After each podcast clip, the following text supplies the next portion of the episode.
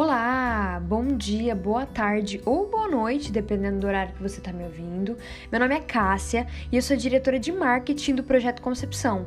Tô aqui hoje para convidar você a se inscrever no nosso podcast, essa nova vertente do nosso projeto de ensino e extensão, e para te contar uma breve história de como o projeto surgiu.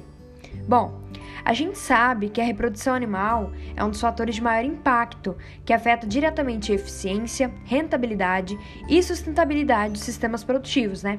Então é de extrema importância que se tenha o conhecimento pleno e o frequente aprimoramento, para que de fato haja uma eficaz funcionalidade. Guiado por essa perspectiva, nasceu o projeto Concepção.